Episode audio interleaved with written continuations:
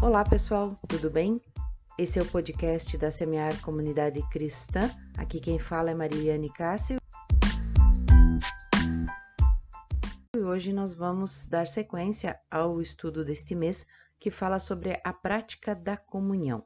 E hoje o estudo é sobre o culto ao Senhor. No mês passado nós falamos sobre como exercitar o espírito de forma individual, falando sobre as práticas que devem ser feitas eh, diariamente. E neste mês nós estamos então falando sobre a prática da comunhão, sobre como buscar ao Senhor de forma coletiva. E vamos falar sobre o culto ao Senhor, que é uma das formas coletivas de nós buscarmos a Ele.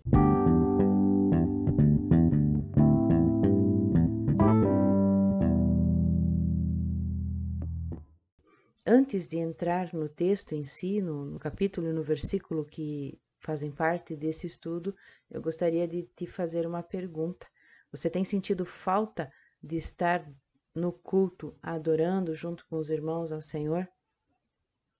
Eu espero que a sua resposta seja sim, porque é isso que o Senhor espera, que nós tenhamos desejo de estar com Ele, alegria de estar com Ele de forma coletiva junto com os nossos irmãos, adorando a Ele. Eu particularmente tenho sentido muita falta Ficamos uns dias sem ter o culto presencial e quando pudemos retornar alguns dias atrás, nossa, meu coração se encheu de alegria de, de poder estar na igreja, de poder ouvir a palavra presencialmente, de estar naquele ambiente de adoração coletiva a Deus.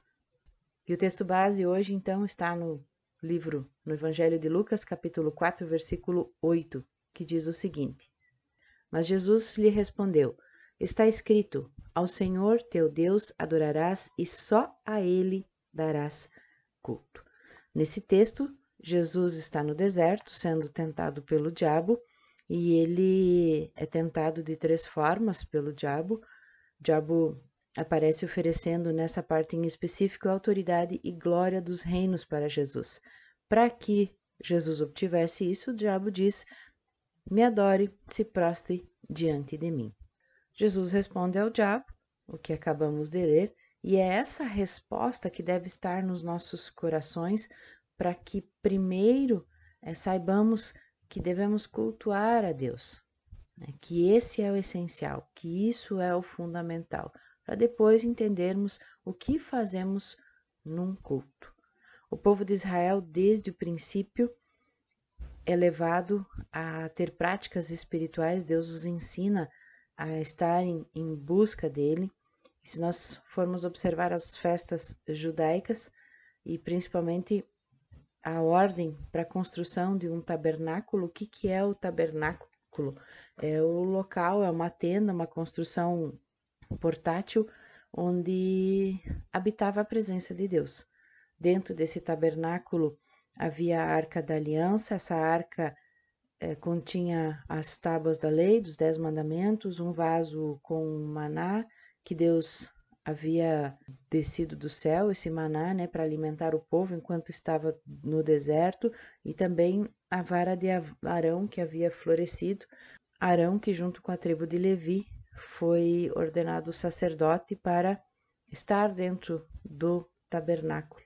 E essa arca, essa, esse tabernáculo representava a presença de Deus no meio do povo naquele tempo. E o Senhor instituiu uma série de, de ritos, de formas é, para que ele fosse adorado. Né? Há um, todo um ritual que deveria ser seguido, incluindo a construção do tabernáculo. E ele orientava o povo. Nós vamos ler é, Êxodo, vamos ler Levítico, vamos ler Números, trata sobre isso, fala sobre a forma como cada detalhe deve ser feito. Então, nós percebemos o quanto o culto é importante na vida espiritual do povo de Deus, desde aquele tempo. Né? E o que, que é o culto, então? É justamente essa adoração a Deus, né? Quando o povo de Deus se reúne para prestar homenagens, para adorar, para honrar a Deus. Só que a partir de Jesus Cristo, houve algumas mudanças. Lá no Antigo Testamento, esse culto a Deus, quem foi chamado foi o povo de Israel. E hoje, a partir de Jesus Cristo, todos nós temos a possibilidade, se confessarmos o nosso pecado, nos arrependermos, consagrarmos nossa vida a Deus, nós temos acesso a, a, Deus através de Jesus Cristo, né? aceitando Jesus Cristo como nosso único Senhor e Salvador. Lá em Gálatas 3, 28 diz: Não há mais judeus, nem gregos, nem escravos, é, nem liberto, porque todos vós sois um em Cristo Jesus. Então, todos nós temos acesso ao Pai através de Jesus Cristo. E o culto também, a partir de Jesus, ganha um aspecto mais íntimo, mais próximo de Deus. Agora, todos nós podemos usufruir da presença de Deus. Na época do Antigo Testamento, só os, os sacerdotes entravam no tabernáculo, na parte uh, santa, no, no lugar santo, os demais ficavam só no pátio. E nós temos, a palavra diz que nós somos o templo do Espírito Santo, a partir de Jesus Cristo. Então, há uma um, possibilidade de uma proximidade maior com o Senhor. Né? Lá em Hebreus 10, 19 diz: Tendo, pois, irmãos, intrepidez para entrar no Santo dos Santos pelo sangue de Jesus. O sangue de Jesus nos possibilitou esse acesso direto ao Pai. Bom, diante disso, né, de que devemos e podemos prestar culto ao Senhor, vamos então falar sobre o que fazemos no culto. Uma das coisas, ler a Bíblia. O culto acontece para Jesus Cristo e por causa de Jesus Cristo. Então, nós devemos ler a palavra, ler as Escrituras, como o apóstolo Paulo fala na primeira carta de Timóteo, capítulo 4, versículo 13: dedique-se à leitura pública da Escritura, de forma conjunta com outros irmãos. É, Atos 2,42 também fala que os primeiros cristãos perseveravam na doutrina, ou seja, nos ensinos dos apóstolos. Os apóstolos reuniam o povo para ensinar as escrituras. A segunda questão é justamente então ensinar a palavra, a pregação.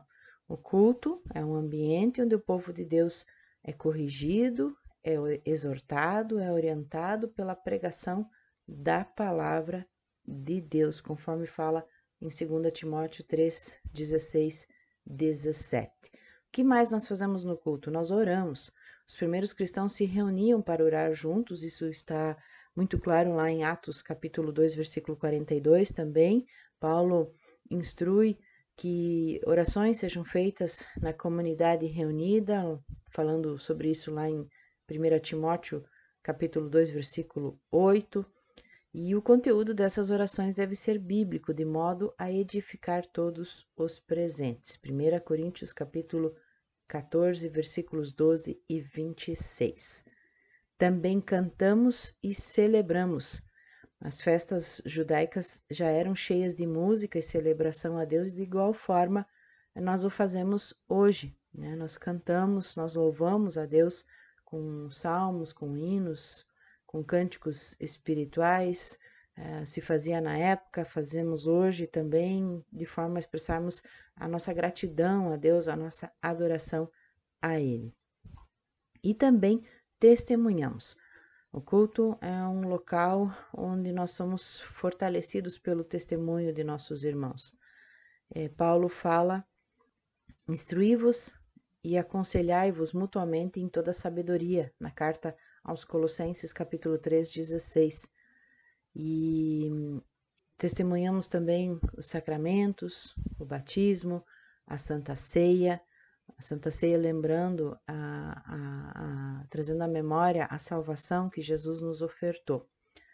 Então, o culto é essencial na vida do cristão, pois é a manifestação do corpo de Cristo, é onde nos reunimos, onde nós somos é, ajustados, moldados de forma conjunta. Quando nos reunimos para prestarmos culto a Deus, o nosso espírito é alimentado. A presença do Senhor alimenta o nosso espírito, o nosso corpo, é, o corpo de Cristo como um todo.